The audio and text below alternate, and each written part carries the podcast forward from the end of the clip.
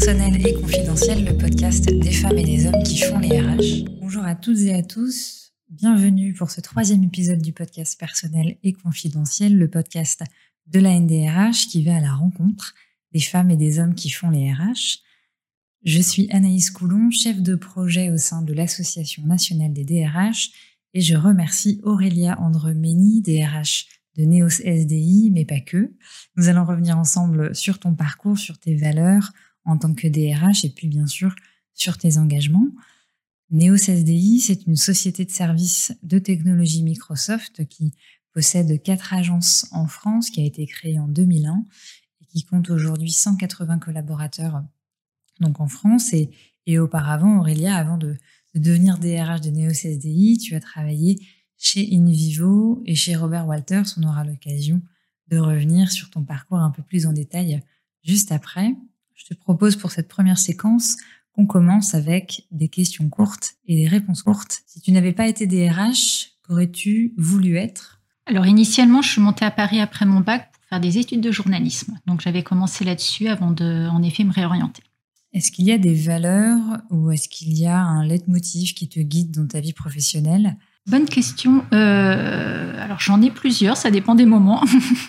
On m'entend souvent dire euh, simplification, planification, organisation pour bien, euh, bien tout, tout découper, que ce soit en termes de tâches, mais surtout en termes de problèmes, puisque mmh. très souvent on, se, voilà, on a l'impression d'avoir des gros problèmes alors qu'on a une multitude de petites solutions et qu'il suffit de trouver la bonne. Donc on va rester en effet sur celui-ci et sur le fait qu'il n'y a pas de gros problèmes, il y a juste des solutions à trouver. Ce que tu fais pour déconnecter un petit peu plus dur depuis une quinzaine de mois avec le mhm. télétravail, pour être transparent.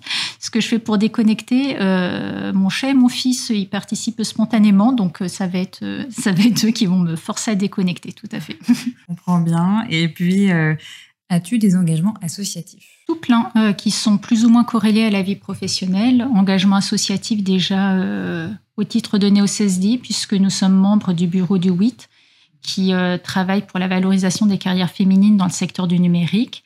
Engagement également personnel à titre politique, puisque je suis euh, membre d'un parti politique pour lequel je travaille depuis plusieurs années. Oui, donc ici on retrouve la notion de rédaction, de prise de position que tu évoquais tout à l'heure. Prise de position pour la défense des PME, pour la valorisation du travail, donc ça reste quand même très corrélé à ma vie professionnelle, pour des propositions de loi, pour des, euh, des notes prospectives. Donc en effet, beaucoup de, rédaction et de réflexion. Merci beaucoup. Cette première séquence se, termine et on enchaîne directement sur cette deuxième séquence, c'est-à-dire ce que tu faisais avant d'être DRH et, et comment tu as connu la fonction RH. Alors, qu'est-ce qui t'intéresse finalement dans le recrutement? Tu rejoins le recrutement assez tôt dans ta vie professionnelle. Alors, euh, ça va me revenir quelques années en arrière. Euh, initialement, j'ai choisi, j'avais choisi le journalisme, journalisme écrit précisément. Euh, toujours cette passion de l'écriture, ça, ça n'a pas changé. la passion aussi de raconter des histoires, donc de rencontrer des personnes, de rechercher la petite histoire à travers la grande. Et c'est, au final également ce qui a drivé un petit peu mon, ma reconversion vers les RH puisqu'après deux ans de journalisme, j'ai fait une année sabbatique. J'ai euh, intégré un petit peu par hasard un cabinet de recrutement qui se montait près de chez moi, donc Robert Walters, qui m'ont euh, ouvert euh, la porte et pour lesquels j'ai travaillé pendant près de, près de deux ans. initialement, en effet, à temps plein pendant mon année sabbatique, et ils m'ont fait découvrir le monde du recrutement. Et j'ai vu dans cette activité-là une activité avant tout de rencontre, de découverte de parcours très diverses. Et c'est ça qui m'a véritablement intéressée. Et j'ai souhaité par la suite euh, corréler la partie en effet recrutement à la partie gestion de la formation. Donc j'ai intégré un bac plus 3, bac plus 4 en gestion de l'emploi et de la formation pour pouvoir véritablement travailler sur la partie développement des ressources humaines. Euh, J'étais à l'époque assez peu intéressée par la partie euh, ressources humaines généralistes et notamment administration du personnel. J'ai fait mon année de maîtrise en, justement en alternance dans un gros service emploi-formation à Envivo. Donc là, j'ai vraiment pu me faire plaisir parce que j'avais euh, la responsabilité d'une bonne partie de la province en termes de budget formation. Donc ce sont des très très gros budgets. Ça m'a fait découvrir des métiers que je ne connaissais pas. Donc je suis partie du, du trading quand je travaillais à Robert Walters, ensuite au monde agricole, donc recrutement de, de caristes, recrutement d'ouvriers dans les usines agricoles, recrutement également d'ingénieurs agronomes pour pouvoir euh, superviser le travail de chacun. Donc à chaque fois, j'aime bien moi découvrir des nouveaux métiers. C'est ça qui m'intéresse, découvrir de nouveaux secteurs d'activité. Et par la suite, j'ai rejoint en effet Néo CSDI et là j'ai découvert encore un nouveau secteur à travers le secteur de l'informatique. Et ça s'est révélé concluant. Exactement. J'ai rencontré des gens passionnés, donc c'est ça, je pense, qui m'a donné encore plus envie de, de continuer là-dedans. Et j'ai découvert que le monde du recrutement était en fait, c'était un monde que j'ignorais et c'est un monde qui est euh, extrêmement intéressant intellectuellement parce qu'on doit aller à la rencontre de différents métiers. On doit euh, creuser le besoin du client parce qu'au-delà de ce qu'il va verbaliser, euh, il faut comprendre ce dont il a besoin et pouvoir l'accompagner justement dans sa prise de décision. Et puis au-delà de ça, c'est les entretiens de recrutement. C'est pas simplement euh, vérifier le CV, c'est euh, aller au-delà de ça, bien comprendre les attentes également, faire du conseil à travers cela pour pouvoir justement faire matcher euh, et faire rencontrer les deux. Et ensuite, tu t'orientes vers les questions d'emploi et de formation. On a bien compris que le volet administratif n'était pas vraiment ce qui te motivait au départ. Au tout départ, non. Après, euh, par contre, chez NeoCSI, j'ai pris un poste de généraliste RH euh, au bout de quelques années de carrière. Et là, j'ai compris que même si l'administration du personnel pour moi n'était pas une fin en soi, c'était un moyen justement de bien réaliser la fonction RH euh, au complet. Donc, c'était important d'avoir l'ensemble du spectre RH, que ce soit sur la partie en effet administration du personnel, gestion de la paye, gestion juridique, pour véritablement faire de l'accompagnement de l'entreprise de A à Z. Et par la suite, tu rejoins Neos SDI. Alors, si tu peux nous, réexpliquer l'entreprise, quand tu la rejoins, elle en est à quel stade de développement et elle en est où aujourd'hui? C'était une toute petite entreprise. J'étais euh, dans les 30e, donc 33 euh, précisément. Donc vraiment une toute petite entreprise euh, uniquement sur, sur Paris, donc encore en mode, en mode start-up. Les dirigeants avaient à peine quelques années de plus que moi. J'ai vraiment apprécié cette, cette ambiance je crée la fonction RH euh, de A à Z, puisque auparavant, le recrutement était assuré par, euh, par les deux directeurs. Donc, euh, ils m'ont recruté justement pour mes compétences sur la partie recrutement, sur la partie également formation.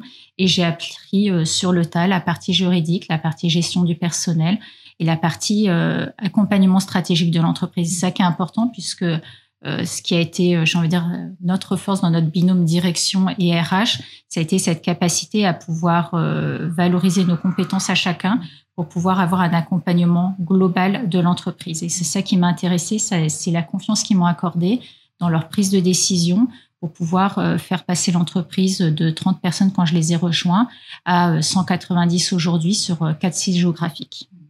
Et comment on se fait sa place, justement, quand on arrive en tant que première RH dans une entreprise faut montrer sa valeur ajoutée, mais j'ai envie de dire dans les cycles de recrutement, ça s'est fait euh, un petit peu naturellement puisque j'étais quand même attendue.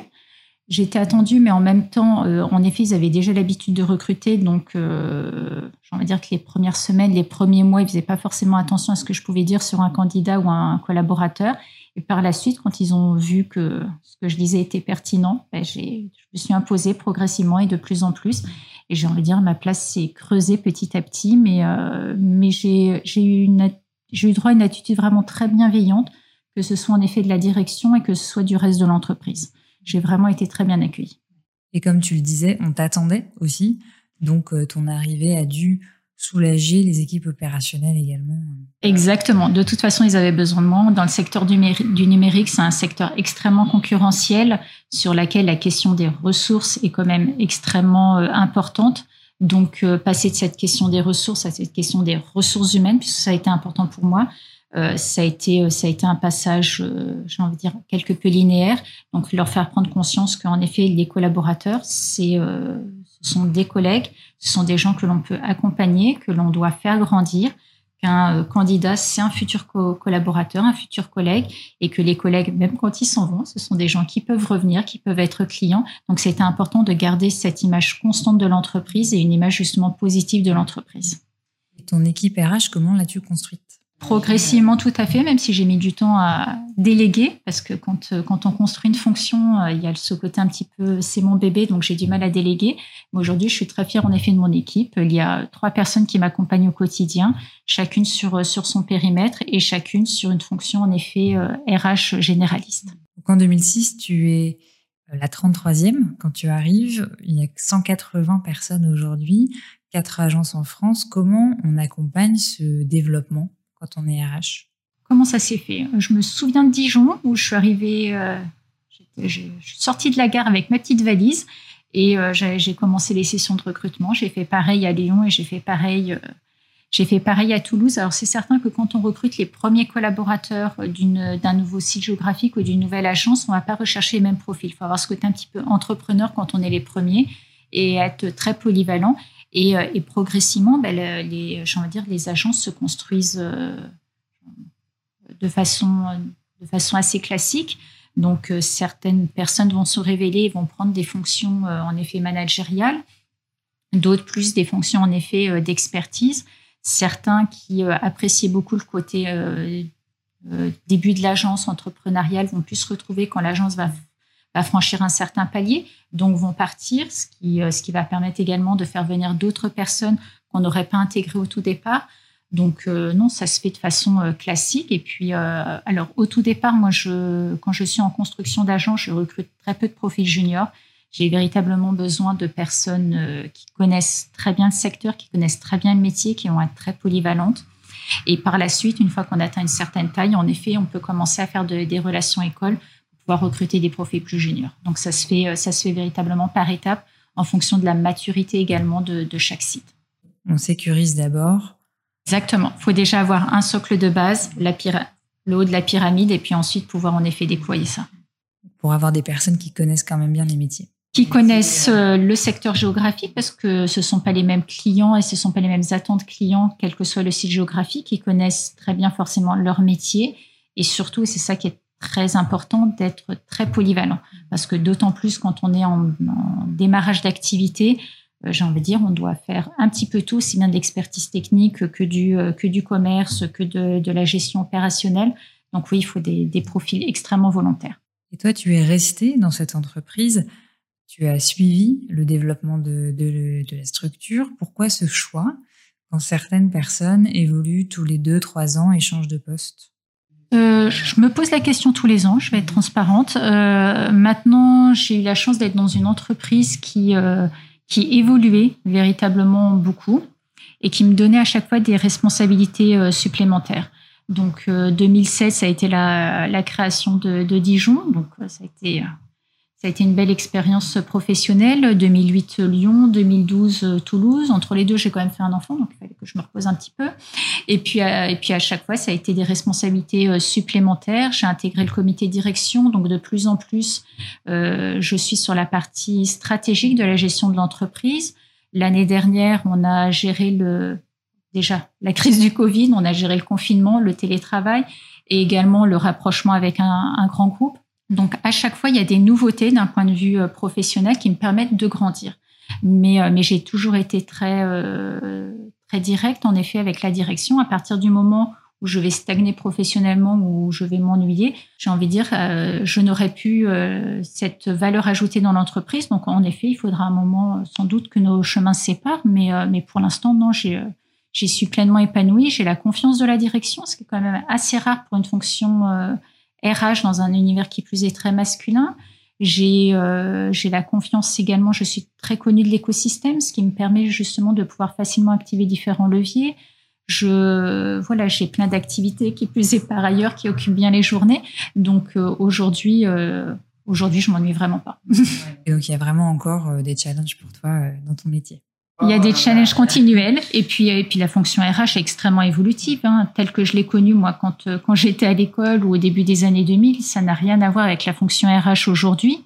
Euh, dans un sens tant mieux, mais il faut également apprendre à évoluer avec cette fonction, apprendre à évoluer avec les attentes, que ce soit externe euh, des, euh, des candidats, des clients, et que ce soit également interne, la partie, euh, la partie RSE telle qu'on la structure aujourd'hui. C'est un questionnement qu'on a plus ou moins depuis cinq ans. Auparavant, on parlait plus d'image employeur et euh, il y a 20 ans, on n'en parlait absolument pas. Donc, ce sont des choses qui évoluent, qui évoluent dans le bon sens et j'en suis très contente et qui permettent justement d'avoir chaque année des challenges supplémentaires.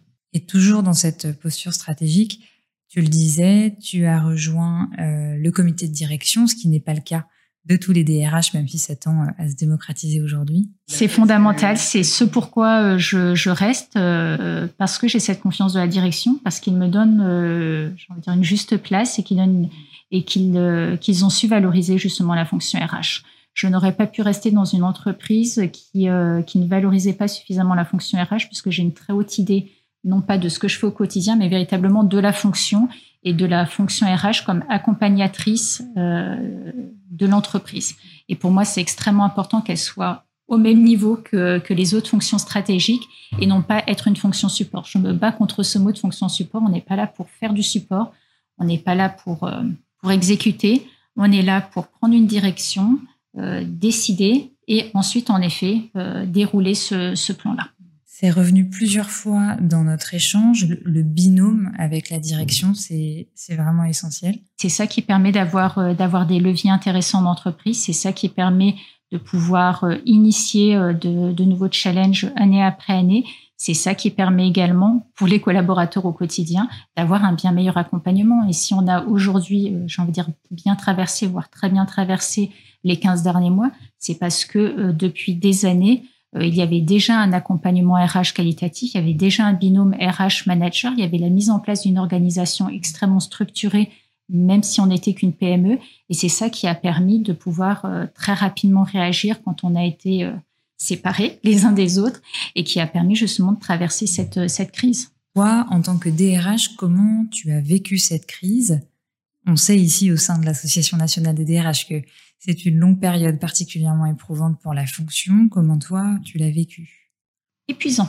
Euh, je vais être sincère. Euh, l'impression d'être dans un tourbillon. Je me souviens de mi-mars. Euh, à peu près tous les regards se portent sur nous. la direction, qu'est-ce qu'on fait? Les, Le CSE qui nous demande également qu'est-ce qu'on fait, les managers, qu'est-ce qu'on fait, les collaborateurs, qu'est-ce qu'on fait, mon équipe qui me disait qu'est-ce qu'on fait? Ben, oui, mais c'est une situation inédite pour chacun, donc eh ben, une nouvelle fois, on découpe le problème, on se partage euh, les tâches et puis on essaye d'avancer. On se fait des réunions très régulières et on réorganise de façon, euh, de façon régulière et de façon très réactive. C'est important de ne pas rester dans un statu quo. C'est important de ne pas essayer de reproduire à distance ce que l'on vivait en présentiel. Ça, c'est, je pense, euh, c'était l'erreur à ne pas commettre. Et après, moi, j'ai dû me concentrer sur l'aspect juridique parce que alors c'était, c'était une période où on en avait tous les, tous les matins plusieurs fois par jour. Donc moi, je me suis concentrée sur l'aspect en effet véritablement juridique parce que malgré tout, il a fallu mettre des personnes en chômage euh, partiel. Il a fallu négocier le télétravail avec certains clients. Tous ne l'acceptaient pas également. Il a fallu également accompagner les collaborateurs parce que c'était une situation extrêmement anxiogène, que ce soit eux par rapport euh, à leur euh, poste de travail, que ce soit eux face à la maladie, eux par rapport à la situation. Donc j'ai redéfini le travail en effet de mon équipe et elles se sont concentrées pendant toutes les premières semaines sur véritablement faire uniquement de l'accompagnement des collaborateurs et mettre en place progressivement des, petites activités, même si c'était uniquement les petites pauses café Teams au tout départ. Ensuite, ça a été une fois par semaine des euh, voilà des rencontres plus ou moins informelles, des petits ateliers, euh, même des petits ateliers yoga, musique, etc., cuisine, peu importe, mais retrouver un petit peu de sens du collectif et essayer de recréer du collectif, même quand on était à distance. Donc même si euh, tous les collaborateurs n'adhéraient pas à chaque fois, le faire par petites touches et par petites étapes, ça veut dire que chacun, à un moment, euh, s'est retrouvé dans l'entreprise et pas simplement à travailler pour. Et c'est ça qui était important. Prendre un peu de recul aussi ensemble. Prendre du recul, tout à fait, rassurer. Oui, c'était une situation inédite. Oui, j'ai pas envie de la revivre, très sincèrement, ni professionnellement ni personnellement, d'autant plus qu'on avait à gérer le travail des enfants. Donc, euh, c'était doublement doublement complexe, mais, euh, mais en même temps, on en est tous sortis grandis. L'entreprise en est sortie euh, renforcée. Certaines personnes se sont réellement révélées euh, durant cette période-là. Et, et, ça nous a fait prendre conscience que ce que l'on avait fait auparavant, qui était plus ou moins informel, mais, mais ça fonctionnait bien et ça nous permettait justement de passer les épreuves. Donc, l'entreprise en tant que collectif et l'entreprise en tant qu'organisation, elle est, pour moi, elle est vraiment sortie renforcée de cette période-là. Tu es dans une entreprise qui développe les personnes, qui développe les parcours, et ton employeur, justement, à un moment donné dans ta carrière à toi, t'a soutenu dans ta reprise d'études. Alors évidemment, on sort bien sûr là du sujet de la crise, mais ça me paraissait aussi important d'évoquer ce, sujet. C'est alors un, vieux rêve de, un vieux rêve d'enfant de, de, faire en effet Sciences Po. Et euh, à un moment, j'avais l'impression en effet de stagner un petit peu dans, dans ma carrière. On était de mémoire en 2012-2013. Et euh, un jour, sur un coup de tête, j'ai envoyé mon dossier en effet pour Sciences Po, pour un executive master. Ma grande surprise, j'ai été prise. et, euh, et, ensuite, en effet, je suis allée voir mon employeur pour lui demander euh, le financement. Euh, le financement et l'accompagnement pour cette formation qui se déroulait, qui se déroulait donc c'était deux à trois jours de formation par mois plus énormément de, travail, donc réorganisation un petit peu familiale, et je remercie mon mari là-dessus. Mais, euh, mais ça, a été, euh, ça a été une bulle d'air. C'était, ça m'a fait prendre conscience qu'il était nécessaire de ne pas rester dans l'entreprise à euh, penser, réfléchir aux problématiques de l'entreprise, mais qui était, qui avait un monde extérieur très très grand. Que, qui plus est, je l'ai fait en politique publique, donc pas du tout dans le secteur des RH, mais euh, ça m'a fait prendre conscience que ce que je faisais au quotidien, euh, c'était, ça avait du sens et qu'il fallait que je que j'étais, j'ai envie de dire, dans la bonne voie et que euh, oui, il y avait plein d'autres secteurs qui m'ouvraient les portes. Oui, j'avais possibilité de faire plein d'autres carrières et j'ai passé à ce moment-là des entretiens d'ailleurs. Mais au final, j'avais quand même envie de rester. mais j'avais envie de rester, mais en faisant les choses en effet différemment et en continuant à proposer de, nouvelles choses et à faire des RH à ma façon, mais avec beaucoup plus de, conviction et de force parce que les CRH-là, tels que je les ai construites euh, progressivement au cours de ma carrière, eh bien, j'ai envie de dire, j'avais raison et euh, j'ai raison de, de poursuivre là-dessus, j'ai raison d'imposer en effet ces décisions-là. Et c'est ce qui permet aujourd'hui à l'entreprise d'être d'être forte, d'avoir traversé cette épreuve. Et je suis extrêmement fière d'accompagner une PME, enfin ce qui était d'ailleurs une même pas une PME à l'époque, hein, une trentaine de personnes, aujourd'hui euh, d'en faire un des premiers acteurs du, du secteur et de pouvoir continuer euh, là-dessus. Ça t'a permis de voir aussi ce que tu faisais, que tu allais dans la bonne direction. Ça t'a permis de te comparer aussi avec d'autres. Euh, Qu'est-ce que tu en as retiré dans ta pratique professionnelle? Dans ma pratique, la nécessité d'échanger. Et ça, c'était très important. Et c'est à ce moment-là d'ailleurs que j'ai pris mon adhésion à l'ANDRH parce que c'est pas simplement à travers les lectures RRH qu'on peut avoir, euh, j'ai envie de dire, les, bonnes idées et de savoir comment justement appliquer ces idées par rapport à l'entreprise. Donc c'est important de pouvoir échanger avec des pairs, quelle que soit la taille de l'entreprise. Et euh, moi, en tant que DRH de PME, j'avais toujours un petit peu ce, ce frein de contacter des euh, et à échanger avec des DRH de, de, grands groupes parce que pour moi, on faisait pas le même métier et euh, DRH de PME, c'était un peu moins valorisable que DRH de grands groupes. Au final, non. Euh, c'est pas fonction de la taille de l'entreprise, c'est véritablement fonction du positionnement des RH dans l'entreprise. Et ce côté justement stratégique, on le retrouve dans des PME, on le retrouve dans certains grands groupes, et euh, à contrario, euh, certaines RH en PME n'ont pas ce côté stratégique et certains RH dans des grands groupes sont euh, extrêmement euh, silotés et ne permettent pas d'avoir une vision transverse et donc stratégique de l'entreprise. Donc c'est pas lié justement à la, euh, de dire, à la taille de l'entreprise, ni à son secteur d'activité, ni même à son âge. C'est véritablement lié au positionnement qu'on a dans l'organigramme.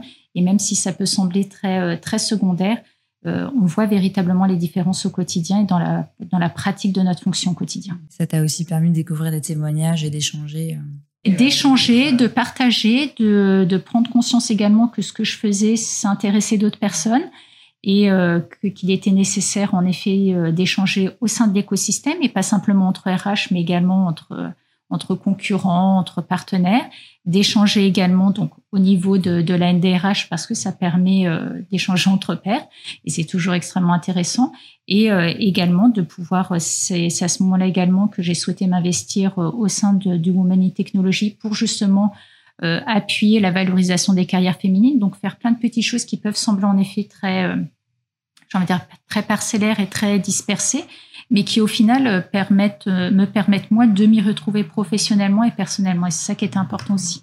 Tu es, tu es membre du bureau de l'association Women in Technology. Quelle est l'activité de cette association et, quels sont vos objectifs? Alors moi, je connais le secteur du numérique depuis 2006 et euh, depuis 2006, quand on fait des relations écoles sur des promos de sang, on a trois quatre euh, femmes Et euh, malheureusement, c'est pas quelque chose qui évolue, ni, euh, ni positivement d'ailleurs, ni négativement. Il y a un statu quo depuis des années et des années. Donc, en effet, euh, j'ai souhaité travailler sur le sujet, même si ça pouvait sembler secondaire, mais on est dans le secteur du numérique, on a besoin de faire énormément de recrutement.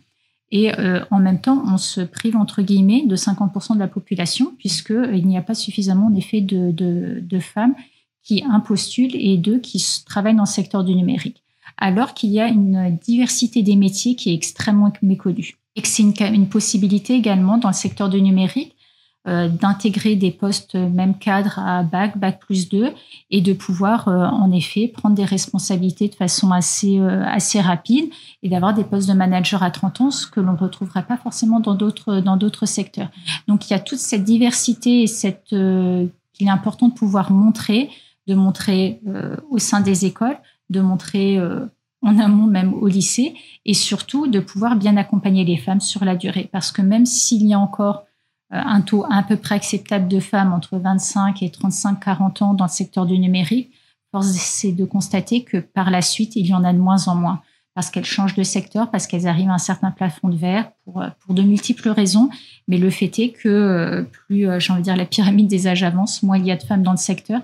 Donc, il faut pouvoir travailler aussi bien en termes, j'ai envie de dire, de flux entrant que sur le flux en effet sortant et de montrer et aux femmes qui ont 45-50 ans qu'elles peuvent commencer dans le secteur du numérique, parce qu'il y a des parcours qui sont très intéressants et qui peuvent permettre de se développer, et également aux femmes qui travaillent dans ce secteur-là depuis, euh, depuis 15-20 ans, qu'elles peuvent encore progresser. Donc il y a de l'accompagnement à faire, euh, quel que soit, j'ai envie de dire, l'âge, et après, ça va être un accompagnement plus sur le, sur le mentorat, plus sur le coaching, plus sur des mises en relation, ou euh, en effet faire plus de, de relations écoles, plus de, de, forums, etc., pour montrer que euh, les métiers de l'informatique, c'est pas simplement être derrière son ordinateur toute la journée, bien un doigt ou faire du câblage.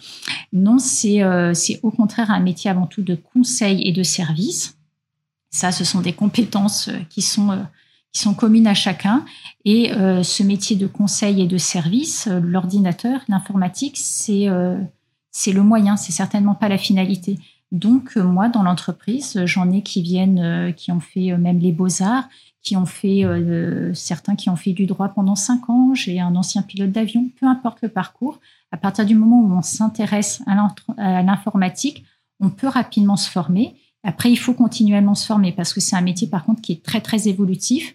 Mais, euh, mais on peut trouver des opportunités et on peut euh, franchir différents paliers et prendre très rapidement des responsabilités, quel que soit le, le métier, son métier de départ. Et ce qui est intéressant également, c'est qu'on fait rarement deux ans la même chose dans l'informatique. Et ça, c'est quand même passionnant. Et à ce sujet, comment toi, tu agis au sein de Néo CSDI sur, euh, sur cette question-là? Je pense que déjà, naturellement, être membre du, bureau du 8 a montré que, que c'était une initiative qui était portée par l'entreprise, qui n'était pas simplement, euh, j'ai envie de dire, l'aspect un peu marketing, mais qui était une, initiative euh, conséquente portée par l'entreprise.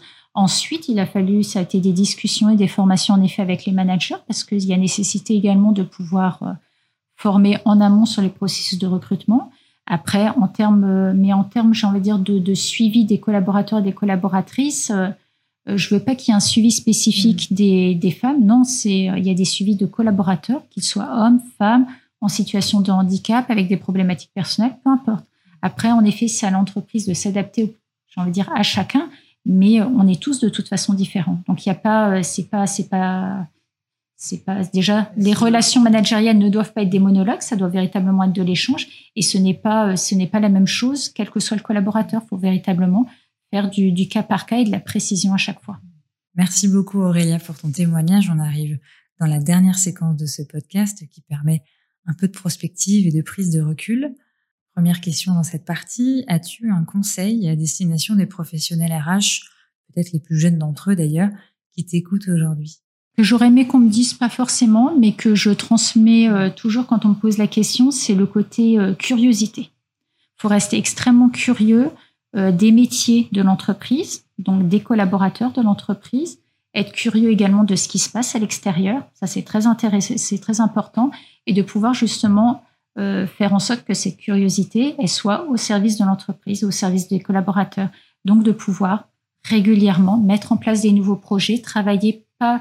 C'est, euh, je milite pour une fonction RH qui ne soit pas une fonction, euh, j'ai envie de dire, euh, régulière, mais qui soit une, qu'on travaille en mode projet. Donc oui, il y a les cycles de paye, il y a les cycles d'administration du personnel, il y a les cycles de, d'entretien annuel, évidemment, mais on travaille en mode projet. Donc deux cycles d'entretien annuel, d'une année sur l'autre, il faut qu'il y ait des nouveautés. Il faut qu'il y ait une nouvelle approche pour que le collaborateur il soit pas dans un, dans un jeu de questions-réponses. Idem pour le manager que d'une année sur l'autre, il a l'impression en effet de progresser.